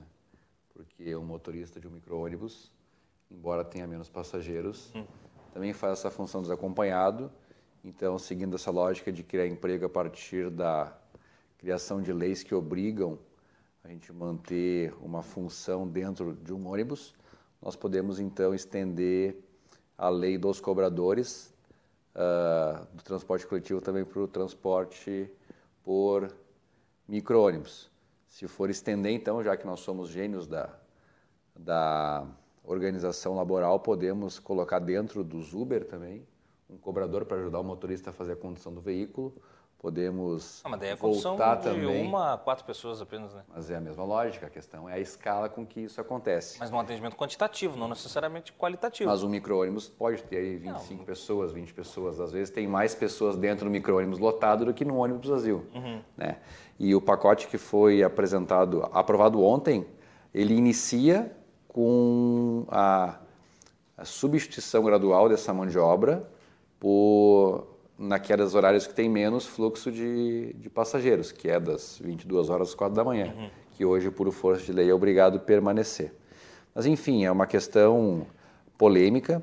Ah, ninguém aqui pensa que é bom, é legal, que nós somos maus porque ah, estamos desejando o, o desemprego das pessoas. Isso é totalmente irrazoável. Pensar que alguém vai deitar a cabeça hoje no, no travesseiro mais feliz do que, do que antes da aprovação dessa lei na Câmara de Vereadores. A questão é que, tentando mitigar esses efeitos dessa profissão que, embora tenha sido muito importante ao longo de muitos anos, com a informatização dos processos de pagamento hoje, ah, cerca só de 5% dos pagamentos são feitos com moeda trocada no, ah, no caixa ali do, do ônibus, acabou que, ah, infelizmente, ela deixou de ser necessária e esses recursos poderiam ser mais bem aproveitados de outra forma. Uhum. Estava tendo uma discussão esses dias com o vereador Leonel Hadi em outro debate, que ele levantou um ponto bem interessante. Ah, mas não é garantia de que os ônibus vão reduzir o preço, porque nós sabemos que existe uma sanha ah, pelo lucro por parte dos empresários. Eu concordo com ele. Eu concordo que não é garantia, mas nós, no papel de legisladores, temos que nos atentar à lógica por trás do mecanismo que rege a sociedade ou nós devemos confiar na boa-fé das pessoas? Nós temos que o mais o, confiar na boa-fé das pessoas, sim, mas não dá para acreditar que necessariamente elas vão ah, seguir o, a redução de custos para os usuários. Concordo. A questão é que, havendo competição como já existe, por exemplo, com os aplicativos, é uma imposição da realidade para que os preços baixem. Então, é justamente a competição que permite que nós tenhamos a pressão pela redução do preço da passagem. A questão é que os novos modais estão repelindo as pessoas de dentro do transporte público. Nós queremos manter o transporte público funcionando, sim ou não? Se nós queremos manter o transporte público funcionando, é natural que nós pensemos em modernizá-lo. Se por alguma razão qualquer, mesmo uma escusa, os empresários quiserem manter um benefício imoral para eles próprios, eu vou ser, assim como os vereadores que aqui falam, um dos indutores da destruição dessas empresas, porque obviamente se elas estão se utilizando de um, de uma, de um benefício imoral para se manter tendo lucros, eu me somo a vocês e vocês sabem que eu não me curvo a, a pressões quando entendo que o que é o justo está sendo, está sendo negligenciado. E por isso, até para que exista uma pressão sobre esses empreendedores, é necessário que nós aumentemos a competição nos modais de transporte, como eu já falei aqui em outras ocasiões, não vou me repetir muito, só vou falar da questão da a provável operacionalização do mototáxi que nós estamos tentando implementar na cidade de Porto Alegre. Na minha opinião, e eu li inclusive numa matéria quando eu estava estudando a questão das licitações do transporte público aqui na cidade de Porto Alegre, infelizmente, aquela solução que foi trazida pela prefeitura às manifestações de 2013, ao invés de terem melhorado, pioraram o transporte, por um motivo. Nós tínhamos a desconfiança de que existiam barões do transporte na cidade de Porto Alegre. Os donos das empresas de ônibus eram, no imaginário popular, barões do transporte da cidade de Porto Alegre. Mas eles tinham um título precário, um título que a qualquer momento o poder público poderia caçar o direito dele continuar operando aquelas linhas de ônibus na cidade de Porto Alegre. Com a regulamentação, virou uma lei que protege o sistema de transporte coletivo na mão desses empresários que, por coincidência, ficou na mão das mesmas pessoas que operavam o transporte antes. Daí, quando eu estava estudando, eu achei interessante que um dos, dos licitantes, que inclusive foi classificado, uh, criticou até a trocação judicial, infelizmente não conseguiu levar adiante, que acabou que o problema da modelagem da licitação foi que ele exigiu um número muito grande de veículos para que aquele licitante pudesse participar da licitação. O problema é que isso só conseguiu ser cumprido pelas empresas que já estavam na cidade. Então, o que, que eu falei? Antigamente nós tínhamos no imaginário popular que existiam barões de transporte público na cidade de Porto Alegre. Com a licitação que vem em função das manifestações, esse mesmo grupo de empresários hoje ganhou um monopólio a partir da lei. E o texto do contrato que foi aprovado nessa licitação garante o lucro desses empresários, a uma razão de, se não me engano, 6% sobre o investimento, mais a depreciação, mais os, aqueles uh, índices legais de, de valorização da moeda, ou de, de depreciação da moeda. Uh, então, na cidade de Porto Alegre, uh, existe um grupo de empresários que possui a garantia de que o Estado vai lhe conferir o lucro independente da qualidade do serviço prestado ou não, porque foi um contrato mal escrito, né, mal escrito, eu não sei como é que ele foi escrito, qual é que foi a intenção dele, mas acabou que isso hoje acabou gerando esse problema. Por mim, romperia os contratos, liberaria para microbacias e pequenos empreendedores pudessem colocar o seu veículo, o seu ônibus, certo. através de cooperativas. Infelizmente, esse não é o entendimento hoje do governo, porque tem certo. receios de ter que pagar algum tipo de indenização para as empresas que estão aí estabelecidas. Mas é um discurso, é uma discussão bastante interessante que eu estou sempre disposto a participar. Muito bom. Eu até gostaria de lhe fazer uma pergunta, vereador, mas para como o tempo está passando, a gente tem bastante convidados. Eu vou fazer o seguinte: eu vou jogar a pergunta que eu faria para o senhor para a vereadora Laura. Uh, o que eu perguntaria ao vereador se dentro do argumento do baronato, que foi daqui um pouco blindado por uma legislação favorável, não é justamente uma justificativa para que todo o transporte não fique na mão do serviço privado. Senão seria, nesse argumento do vereador, uma cautela do Estado em, em, em dar um pouco mais ceder toda a sua estrutura a ponto de ficar refém dela, como a gente viu na situação que me chama a atenção do lixo em Porto Alegre, que indo para o serviço privado acabou tendo essa situação. Não seria esse um argumento uh, daqui um pouco mais invertido, vereador? Sem nenhuma dúvida, sem nenhuma dúvida, é exatamente isso, né? É, o exemplo que eu usei das linhas que é, os empresários não quiseram mais tocar e que a Carris teve que absorver, né, é o maior exemplo disso.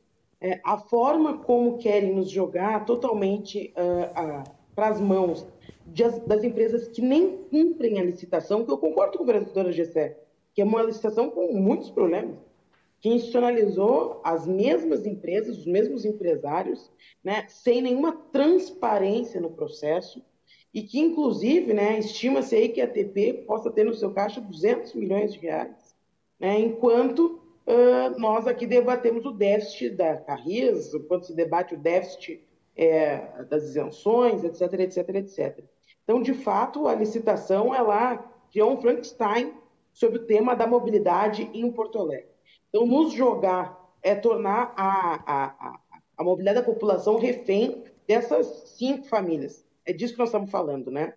Uh, uma outra questão, o vereador Gessé fez uma comparação, com todo respeito, o vereador Gessé é sempre alguém que debate é, os temas é, de forma muito coerente com o seu pensamento, né?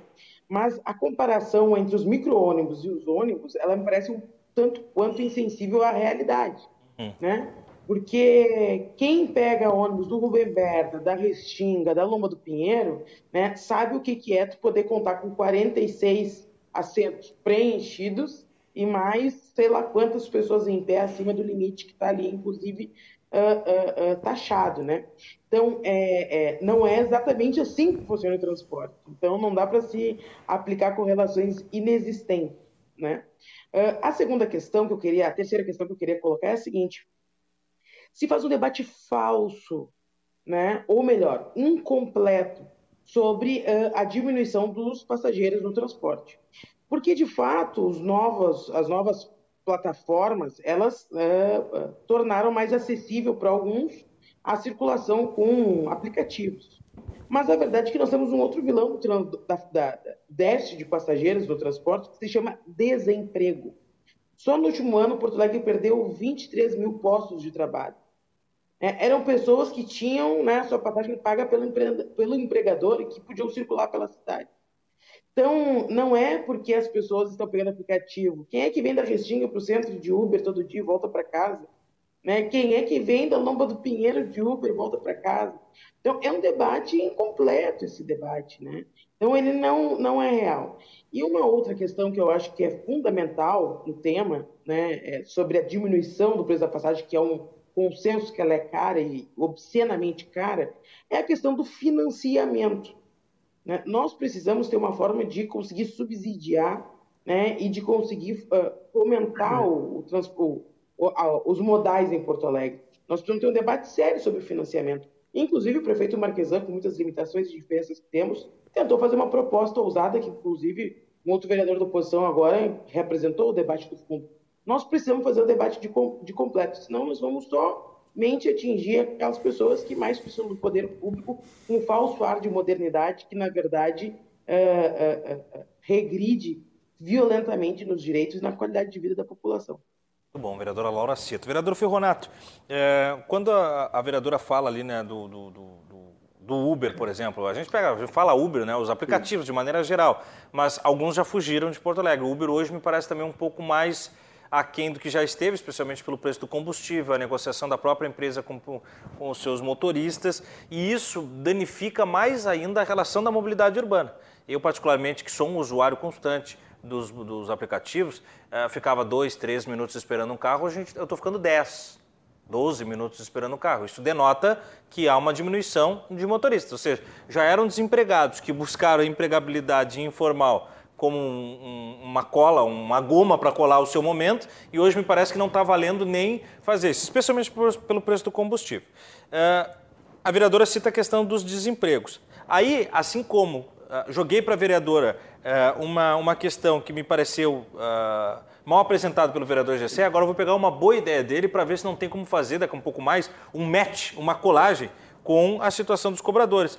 Não tem como, de repente, tentar aproveitar os, os, cobradores justamente na questão do mototáxi, que seria um outro modal que daqui a pouco dá uma, uma um, um fluxo diferente para a situação de Porto Alegre e não deixa assim desamparados os, cobradores de ônibus? Não teria como fazer esse, esse mexe aí?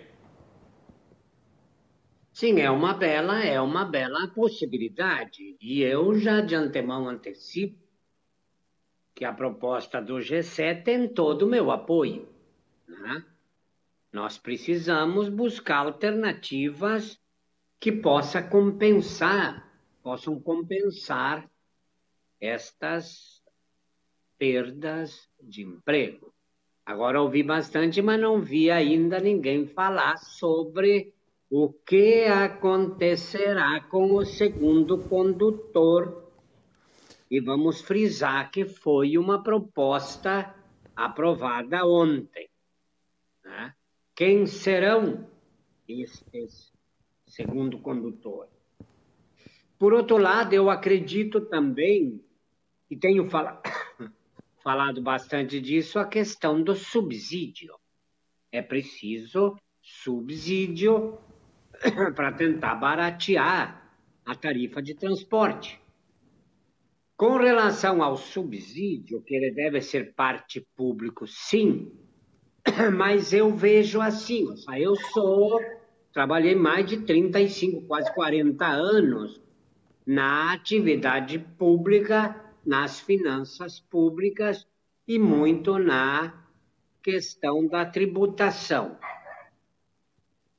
Estava, esteve, acredito que ainda está, que nós temos operadoras dos aplicativos que têm sede em Porto Alegre. Se elas têm sede em Porto Alegre, que são poucas, elas contribuem, pagam o imposto ISS. Agora, aquelas operadoras que não têm sede em Porto Alegre, nada pagam.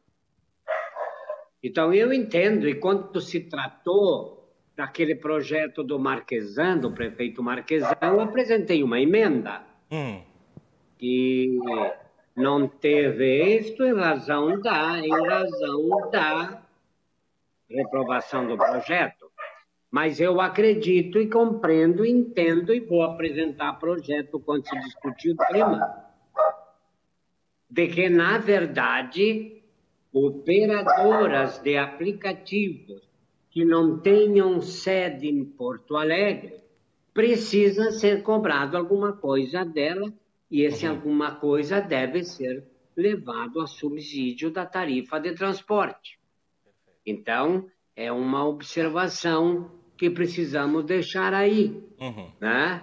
Nós precisamos de alternativas para o cobrador, dentre outras a possibilidade aqui levantada pelo vereador Gesser, precisamos de olhar com carinho quem serão estes segundo condutores. Eu acredito que é preciso sim buscar aproveitar ao máximo os nossos cobradores e precisamos, além disto, uma série de outras ações. Uhum para a redução efetiva da passagem de ônibus, do valor da tarifa. Né? Por outro lado, né, eu acredito bastante na questão da cariz pública. Certo. Discordo da ideia da privatização da Cariz ou qualquer nome que se queira dar aí. Certo. Porque tu também falou disso, Tiago, outros vereadores. A cariz pública é essencial na regulação do transporte público de passageiro por ônibus aqui em Porto Alegre. Né? A privatizar a cariz, a cariz significa nós termos um transporte público 100% operado pela iniciativa privada. Eu não sou contra a operação pela iniciativa privada. Agora, eu sou contra nós levarmos 100% das atividades do transporte para iniciativa privada. Eu acredito que o mínimo de ter operação pública é indispensável. Né? Portanto, não acredito no estado máximo apregoado por tantos, mas não posso dizer da questão do Estado mínimo. O Estado mínimo seria uma tragédia. Uhum. Né? Basta se olhar para a pandemia, e também foi a Laura e o Rad que falou sobre isso, o Leonel também tocou um pouco. Olha o resultado que nós tivemos no combate à pandemia no país e, e comparar com outros países, até mesmo desenvolvidos do mundo. Aqueles países que não têm nenhuma assistência pública à saúde, os mais pobres foram os que sofreram mais. Certo. E aqui no país eu concordo na íntegra. Se nós não tivéssemos o SUS, nós teríamos ultrapassado com muita facilidade em muito um milhão de mortes. Portanto, é preciso compreender a importância e a essencialidade do serviço público no contexto das nações, mesmo as mais avançadas, mas no nosso Brasil, com milhões, quase 100 milhões de pobres, nós precisamos do serviço público com as suas deficiências levantadas pelo próprio Ramiro. Temos deficiência? Claro que temos. Agora, o serviço público tem seus defeitos, mas a iniciativa tá privada também, com todo respeito, tem seus defeitos também. Bom, vereador. Antes da gente ir para a nossa rodada final, deixa só, o vereador Ramiro está em deslocamento, ouvindo a gente, e ele mandou uma mensagem. Eu perguntei se ele me autorizava a lê-la no ar, então ele me autorizou. É o senhor, vereador Leonel, é direcionado ao senhor. Ele diz: RAD não sabe a diferença entre privatização e desestatização. Privatização é um modelo de desestatização, assim como parcerias público-privadas, concessões, terceirizações, parcerizações e adoções. São modelos jurídicos distintos para retirar a gestão de serviços, obras e espaços da mão direta do Estado. Como ele direcionou o senhor, né, é o direito de réplica é a minha pergunta. É uma porcaria igual, né? É, a questão é essa. É, a, o ponto-chave é óbvio, né, que a desestatização tem outro, outro fundamento, que é exatamente o que eles querem fazer com a Carris. Eles não querem que a Carris se transforme numa, numa empresa privada, eles querem simplesmente entregar de bandeja o terreno do, dos ônibus, né, onde né, a central ali da Carris, quem conhece, uh, aquele terreno é muito tem um valor de mercado muito elevado. Então eles querem entregar aquilo ali para iniciativa privada, para os amigos das construtoras, querem entregar os ônibus para venda para outras empresas, enfim, eles querem que a Carris seja totalmente desmembrada e não simplesmente, vamos dizer assim, encampada por uma empresa privada. Mas eu estou dizendo que em termos é, é, de som, sonoridade, eles gostam mais de usar agora desestatização. Né? Obrigado pela aula, Ramiro. Mas eu digo, é uma, é uma porcaria igual, né? A gente sabe como é que funciona. E, mas, de qualquer forma, seremos contra, seremos contra é, essa, essa iniciativa em relação à Carris, porque justamente como o vereador Ferronato já se referiu aqui, a Carris seria exatamente a solução de nós termos um mínimo de regramento, como ela fazia outrora. Antigamente, a Carris era a empresa referência de transporte público, então as empresas privadas tinham que seguir a Carris. A Carris era superavitária e graças às administrações do MDB, do Fogaça, administrações inclusive do Melo como vice-prefeito, né? casos de corrupção envolvendo inclusive a administração Fortunati, que, bom, ficaram famosos até agora, a gente teve aí umas né, decisões judiciais relacionadas a isso. E eu quero dizer então que a gente tem uma questão de gestão e nós temos um transporte com ônibus antigos, péssimo, uma modelagem terrível, e eu quero saber o que, que isso tem a ver diretamente com os cobradores, então. Se o argumento é que, bom, com os cobradores agora as coisas vão se ajeitar, né? alguém consegue fazer uma linha de raciocínio de que são os cobradores os responsáveis por termos ônibus aí da década de 90, praticamente, né? o modelo de ônibus que nós temos? É, é, é responsabilidade dos cobradores que nós tenhamos aí colocado subsídio de milhões dessas empresas privadas e, e, ainda perdoado dívidas que no montante total dá mais de 100 milhões de reais? Eu não sei, entende? Uh, me parece que a gente está indo, como eu já falei, no elo mais frágil, né, na ponta daqueles que não, não, não têm poder de barganha e colocando na responsabilidade dessas pessoas, desses trabalhadores e trabalhadoras, a culpa de toda, todo o caos do transporte público. É a privatização da Carris, extinguir o cargo de cobrador e está tudo resolvido pegar umas isenções e reduzir também, vamos ter aí um transporte público de qualidade, com uma passagem extremamente é, justa, e a gente sabe que não vai ser assim que acontece. Nunca não aconteceu assim até agora, a gente tem a compensação tarifária até agora não surtiu efeito, né? tem uma dívida impagável, enfim.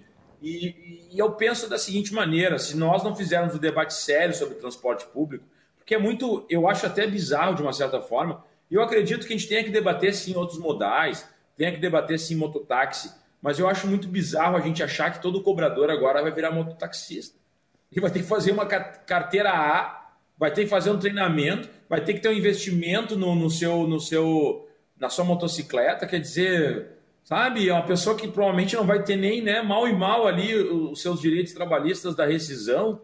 Então, sabe, a gente começa a, a querer achar soluções uh, e misturar né, situações, que é a proposta até dessa né, que foi trazida, que eu penso que a gente está meio descolado, às vezes, sabe, da, da, do mundo real, do que, que acontece é, na vida das pessoas. Porque uma coisa é, por exemplo, o mototaxista, outra coisa é o cobrador. São duas coisas completamente diferentes. Né? É, é difícil a gente pensar que vai haver uma, uma migração como tem sido é, discutido na Câmara de Vereadores. Eu não acredito que isso seja viável, assim. Né? Uh, mas, enfim, eu acho, que, eu acho que é um assunto muito complexo. Infelizmente, a gente está tocando esse assunto de forma atabalhoada, é, de forma, inclusive, imoral, como foi feito ontem na Câmara de Vereadores, a maneira como foi votada né, essa iniciativa é, de afogadilho, não permitindo a participação daqueles que serão prejudicados. É, isso, para mim, é o, é o mais grave. É. E, e, bom, eu peço assim para a categoria dos rodoviários que fiquem atentos. E semana que vem teremos mais ataques. Uh, provavelmente a privatização da Carris entrará em pauta já na segunda, no máximo até quarta-feira.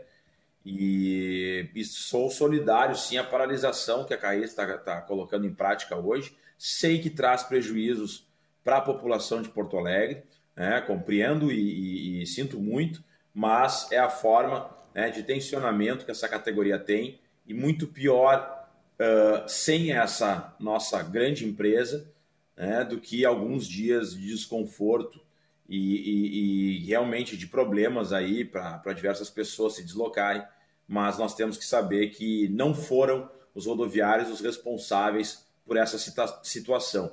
E sim o prefeito Melo e sua base governista na Câmara de Vereadores, que simplesmente resolveram colocar em prática a destruição dessa companhia. Bom, vereador Leonel Ratti. Vereador Gessé Sangalho, nós vamos às considerações finais. Eu vou pedir um minuto para cada um de vocês, nós já temos 23 horas 40 minutos, 5 para o programa acabar. Então, considerações finais. O giro em um minuto, vereador. Bom, é difícil. Só queria responder então rapidamente o vereador uh, Ferronato ali, que eu pedi para minha assessoria ler qual é que era a emenda 5. A emenda 5 ela pede estudos para a viabilidade do do tripulante extra ali na, no veículo. Então, é, foi uma emenda ali, provavelmente, para demonstrar boa intenção, mas na prática não, não, provavelmente não vai reverter em, em um, um novo tripulante. Então, o cobrador, por essa, essa analogia aí, ele vai ter cinco anos para se adaptar, um terço vai se aposentar antes disso. Bom, queria agradecer a todos, só lembrar um último detalhe, são três, três projetos principais que estão sendo votados, o dos cobradores foi aprovado. Tem a questão das isenções, que vai abordar também a questão da, da caixa preta da TP, que eu acho que é importante ser tratado também. E o outro é a questão uh, da Carriza. Então, são três temas importantes que têm a ver com a mobilidade. E sempre que tiver a oportunidade para participar, outras vezes eu vou me fazer presente. Gosto de bater com o vereador Leonel, ele é diferente nos debates de televisão.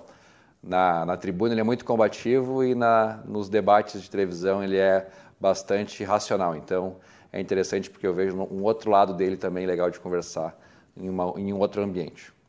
Tá aí, vereador Gessé Sangalli. Tá aí, ó, um coraçãozinho. Vereadora Laura Cito, com mais um minuto também. Muito obrigado pela sua presença. Seja sempre muito bem-vindo ao programa.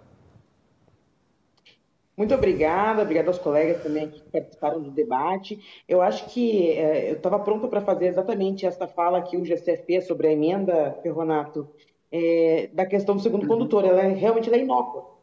Estudo de viabilidade no segundo condutor para veículos adaptáveis, né? Então, assim, na só verdade, foi só uma forma de dizer, olha, nós vamos realmente extinguir a profissão de vocês, mas vamos ver se a gente não consegue dar uma amortizada. Infelizmente, foi o que ocorreu, né? Eu acho muito grave o que está ocorrendo em Porto Alegre. Eu tenho primos que são cobradores, eu vi o que foi ao longo do último período as pessoas terem a redução do seu salário, a redução da jornada de trabalho, recebendo ao final do mês 200 reais para sustentar a família com filhos, né? Infelizmente, esses debates na Câmara, inclusive a Câmara fechada, eles são completamente descolados da realidade, da sensibilidade do que é a condição da vida da cidade. E poucos dispostos, de fato, a estudar o tema do transporte. E sim mais em fazer meros cálculos contábeis. É, na verdade, que isso se relaciona ao interesse do empresariado local. Então, é, quero me colocar aqui como uma pessoa que vai defender a Carris, que vai defender as isenções. Né? É, é, nós aí temos é, isenções da população de HIV que querem tirar, pessoas com deficiência. Enfim, é uma complexidade perversa o pacote que Melo apresenta para a cidade, infelizmente. Mas Obrigado. teremos aí muita luta a travar na cidade. Obrigado, Uma vereador. boa noite, obrigada pelo espaço. Nós aqui agradecemos. Vereador Ayrton Ferronato, da mesma maneira. Um minuto, muito obrigado pela sua participação. Uma síntese, então, da sua fala final. Isso, Tiago, eu quero te agradecer o convite. Agradeço. Deixar um abraço aos nossos telespectadores. Dizer da importância de estarmos aqui com a Laura, o Gessé e o nosso Leonel Radi. Importante estar com vocês. E eu acredito que cada vez o soneto fica pior. Porque a emenda inócua, para que apresentar então? Então não teremos, então nós teremos em Porto Alegre ônibus. E nós não estamos vivendo momentos de segurança para o cidadão. a insegurança é total. E será que se está pensando em apenas deixarmos como participante do ônibus apenas o motorista? que deve necessariamente olhar para frente quando está dirigindo. Né? Se chegar um cadeirante para entrar no ônibus, sem auxílio nenhum, como ele vai fazer se a esmagadora maioria dos ônibus não tem equipamentos para ele subir? Então, nós teremos que necessariamente o ônibus parar, o motorista descer e auxiliar o cadeirante, o idoso, ou estas pessoas deverão andar acompanhadas em Porto Alegre. Acho muito ruim. Muito bem. Portanto, eu acredito que deverá sim haver um segundo condutor. Uma espécie de auxiliar dentro do ônibus para todas as atribuições que nós falamos aqui. É. Então, um abraço a todos, bom estar com vocês aí e boa noite a todos. Da mesma forma, vereador, muito obrigado e pela sua todos. colaboração. Vereador Leonel Rádio, sua fala final em um minuto, muito obrigado mais uma vez pela colaboração e seja sempre muito bem-vindo ao programa também. Muito obrigado, Tiago, é uma honra estar aqui contigo, uma honra estar fazendo sempre debates em alto nível, né? Todos os debates pautados uh, pelo Cruzando Conversas e, e por ti e por toda a equipe da EDC TV tem sido de muita relevância, de muita qualidade, né, e debates é, que têm profundidade. E agradecer então a vereadora Laura, ao vereador Ferronato, vereador Gessé, e, e lembrar né, que nós estamos no período de pandemia ainda, estamos num período de desemprego, um período em que nós deveríamos estar pensando políticas públicas de manutenção do emprego e de ampliação da renda, né? nem que fosse a renda básica. É, eu acho que esse deveria ter sido o debate travado. Sei das limitações orçamentárias né, do, estatais, mas me parece que estamos pensando muito mais, como eu já falei, no lucro, em redução de custos, em, uh, em sanar buracos orçamentários, muito mais nesse aspecto do que pensando na vida de cada um dos cidadãos e cidadãs de Porto Alegre. Né? Isso é, é, muito triste. Então, a gente vai juntando uma série de fatores e, e as políticas vão sendo implementadas é, de forma mecânica, de forma descolada daquilo que seria o mais importante para a nossa cidade nesse momento. Então, muito obrigado, uma boa noite. Estamos juntos, é, a família rodoviária, e faremos o debate e o combate e o embate em relação à pauta das isenções e da privatização ou da desestatização da Carris. Muito obrigado. Muito obrigado, vereadores. A produção me puxou a orelha, né? Diz que no avançar do, do programa, eu represei um intervalo. Então, eu vou com os nossos compromissos comerciais. Na volta, eu anuncio a atração de amanhã do Cruzando as Conversas e a gente se despede. Muito obrigado aos vereadores que estiveram conosco. Você não sai daí. Fique ligado que eu volto já já com a atração desta sexta-feira do programa.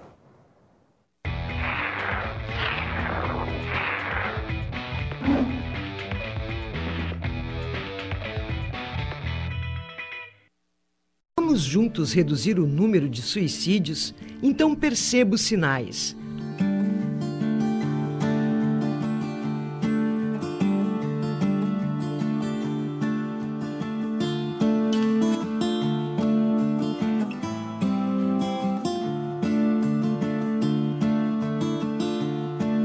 Ouça, leve a situação a sério, pergunte sobre tentativas anteriores, ganhe tempo remova armas, cordas e remédios.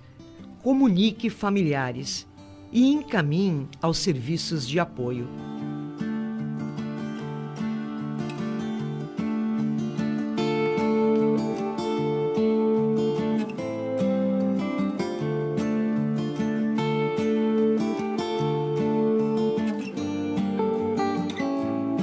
Azof BM, defendendo quem protege você.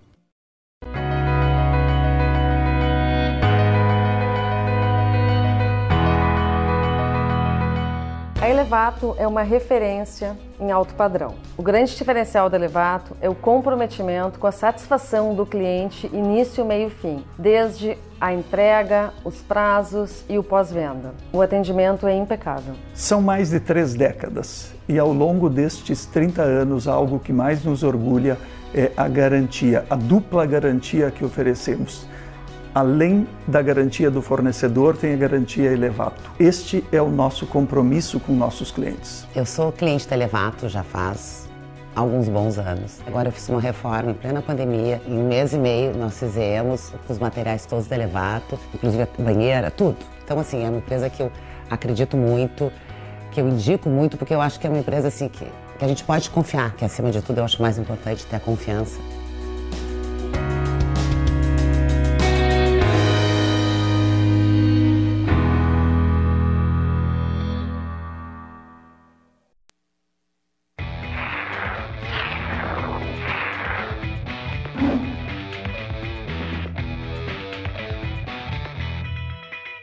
E assim nós voltamos para nos despedirmos de você nesta edição de quinta-feira do Cruzando as Conversas e anunciar amanhã a gente vai falar sobre reforma eleitoral e reforma política com as novidades do momento com os advogados eleitoralistas Gustavo Paim e Caetano Lupumo e no segundo bloco, no terceiro bloco, na verdade, nós teremos o deputado estadual do Partido Novo, Giuseppe Riesgo, trazendo um cenário das possibilidades, das causas e consequências e impactos do que seria uma privatização do Banrisul, já que a pauta do momento é falar sobre a participação uh, do, do tema privatista em elementos estatais, bom, o Banrisul não deve ser abordado pelo governador Eduardo Leite, mas e se? Né? Então nós adiantamos a pauta para você conferir uma, uma série de demandas bem interessantes. Está muito bom o programa de amanhã, você não pode perder. O oferecimento do programa, a Associação dos Oficiais da Brigada Militar e do Corpo de Bombeiros Militar, defendendo quem protege você.